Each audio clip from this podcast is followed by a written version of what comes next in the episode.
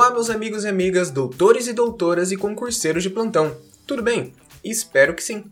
Nesse episódio, vamos ter uma conversa um pouco longa. Falaremos sobre a proibição da acumulação remunerada de cargos públicos, servidor público e cargos eletivos e, por fim, sistemas remuneratórios. Mas antes, não esqueçam de nos seguir, comentar e compartilhar com seus amigos o nosso podcast e também nos acompanhe pelo Instagram, o arroba administrativo do zero.podcast e no meu perfil pessoal, o arroba Camargo. Vamos lá então, meu povo? Quando falamos de proibição de cargos públicos, logo já devemos remeter à leitura do artigo 37, incisos 16 e 17 da Constituição Federal, que assim define inciso 16, né? É vedada a acumulação remunerada de cargos públicos, exceto quando houver compatibilidade de horários, observado em qualquer caso o disposto no inciso 11, que esse inciso 11 remete ao teto remuneratório, né? Então, havendo a compatibilidade de horário, poderá acumular cargo quando?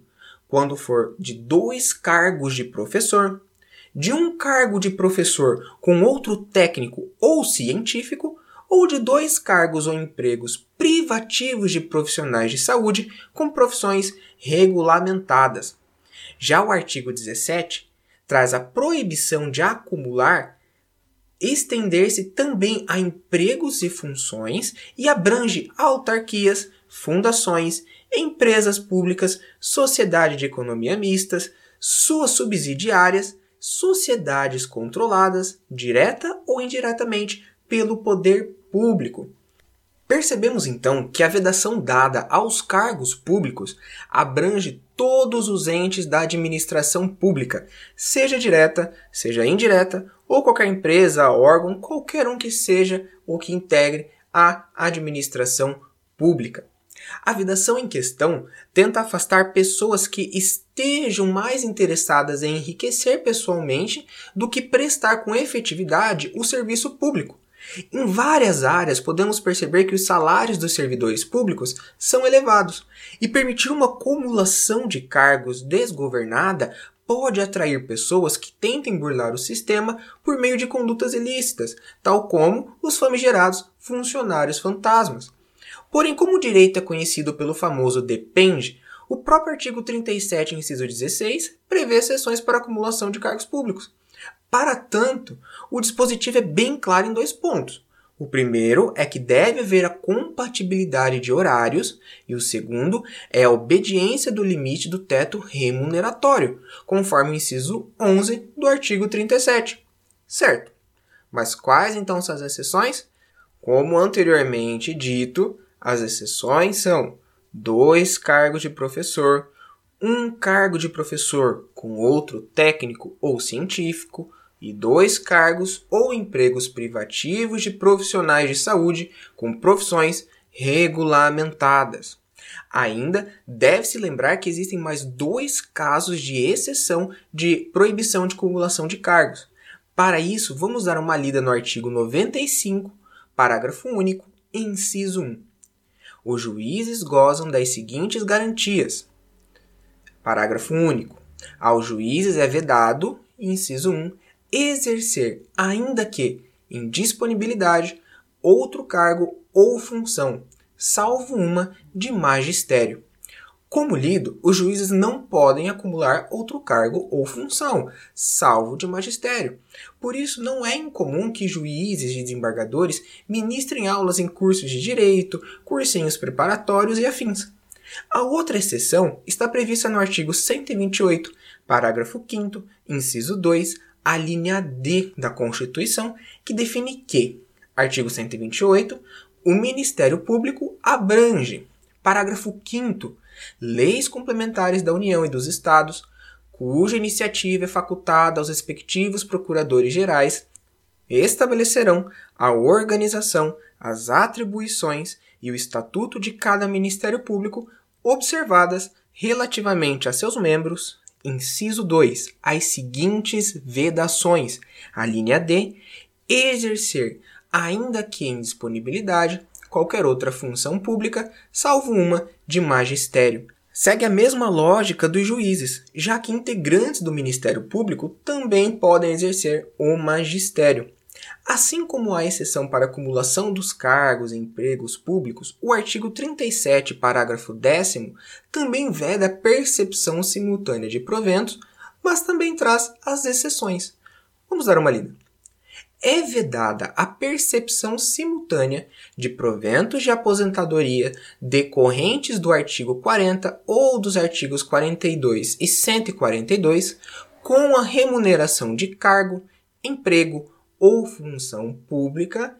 Prestem atenção agora, ressalvados os cargos acumuláveis na forma desta Constituição, os cargos eletivos e os cargos em comissão declarados em lei de livre nomeação e exoneração.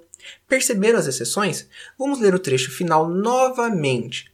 Ressalvados os cargos acumuláveis na forma desta Constituição, os cargos eletivos e os cargos em comissão declarados em lei de livre nomeação e exoneração.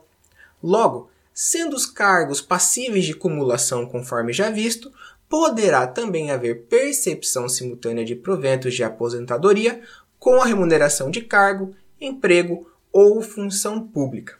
Tá, mas aí vocês perguntam, Paulo, os cargos cumuláveis você explicou agora.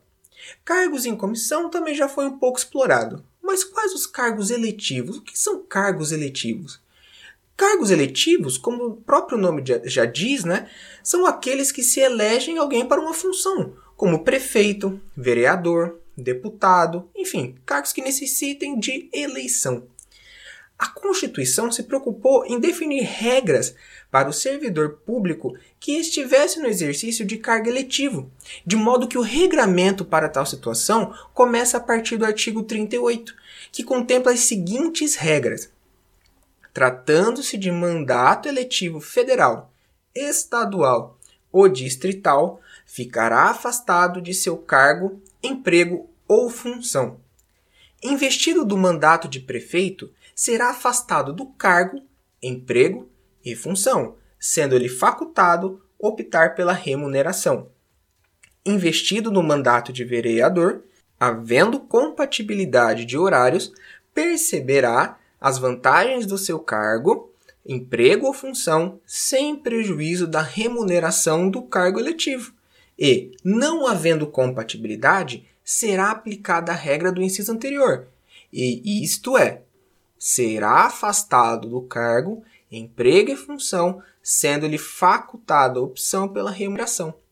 E por fim, e não menos importante, em qualquer caso que exija o afastamento para exercício de mandato eletivo, seu serviço será contado para todos os efeitos legais, exceto para promoção por merecimento.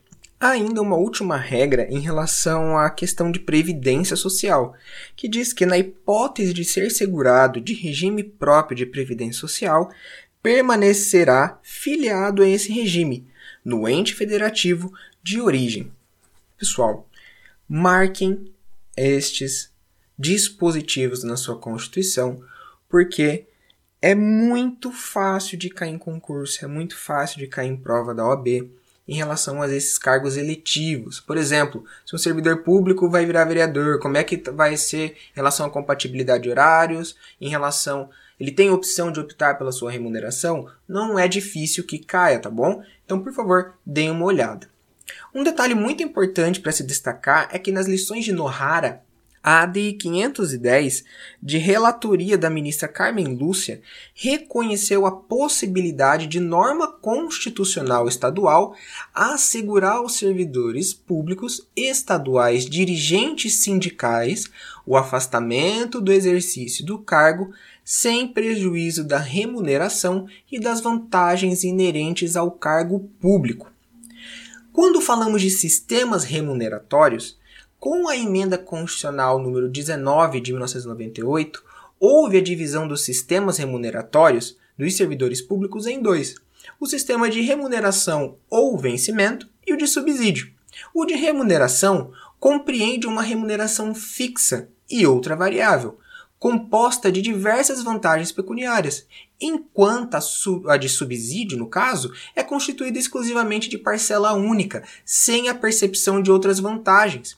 O subsídio está disposto no artigo 39, parágrafo 4 da Constituição, que estabelece que ele se aplica a uma parcela única, sendo vedado acréscimo de qualquer natureza, seja gratificação, prêmio, verbo de representação, qualquer outro tipo de espécie remuneratória. Obedecido também o artigo 37, incisos 10 e 11. Mas aí vocês me perguntam também, porque eu estou vendo que vocês estão muito curiosos. Ok, Paulo. E quem é remunerado por subsídio, Paulo? Me explica. As pessoas que serão remuneradas por subsídio, né, pessoas entre aspas, estão previstas no artigo 39, parágrafo 4 128, parágrafo 5 inciso 1, a linha C, 135 e 144, parágrafo 9. Quem são essas pessoas? Os agentes políticos, os detentores de mandato eletivo, os ministros de Estado e secretários, os membros de poder legislativo, executivo ou judiciário, os membros do Ministério Público, os ministros e conselheiros dos tribunais de contas, os integrantes da Advocacia Geral da União, os defensores públicos, os servidores policiais, os policiais militares e o Corpo de Bombeiro Militar, no caso, e, conforme o artigo 39, parágrafo 8, qualquer outra categoria de servidores públicos organizados por carreira desde que haja lei respectiva do ente federativo competente nesse sentido. Então, novamente, sei que é puxado, mas vamos lá. Quem recebe, quem é remunerado por subsídio?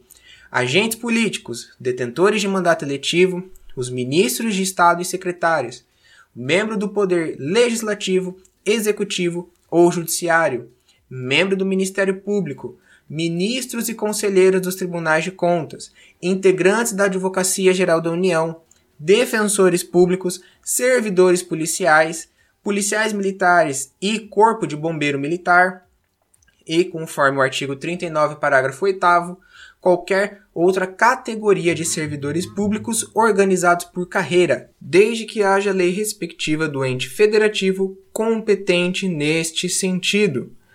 Tanto o subsídio quanto a remuneração dos ocupantes de cargos em empregos públicos, pessoal, ressalta esse trecho que eu estou falando agora, é da Nohara também, tá bom?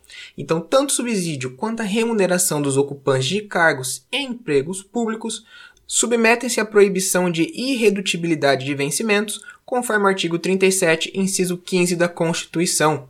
Ademais, a remuneração por subsídio não inviabiliza a percepção do 13º, adicional noturno, férias anuais e demais direitos assegurados no artigo 39, parágrafo 3 da Constituição.